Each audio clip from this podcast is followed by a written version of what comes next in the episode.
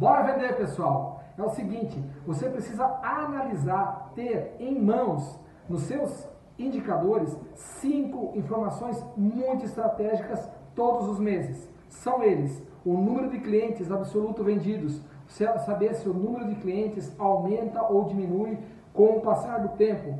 O número de itens, o mix, se você está aumentando o número de itens vendidos todos os meses. Se o seu volume de vendas, o seu volume físico, a quantidade vendida é maior ou menor com o passar do tempo. Se o seu preço médio de vendas aumenta ou diminui.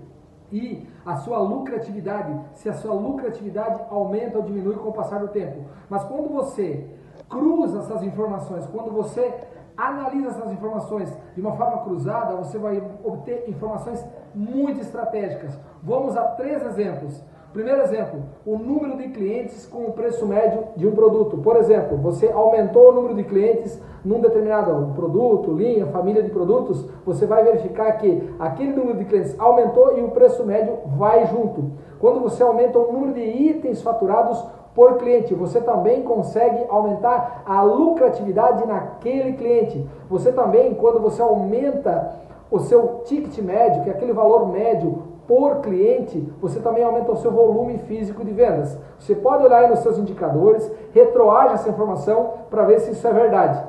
Todas ou a maioria das informações que eu estou te falando agora são informações que dizem respeito ao seu negócio quando você é uma distribuidora ou uma indústria de produtos de consumo. Então, no Keshap, ele é especialista nesses setores. Ele possui muitas informações, cruza muitos indicadores e te dá informações muito úteis para você tomar decisão. Eu sou o Marcos Vian, vem comigo, até o próximo vídeo.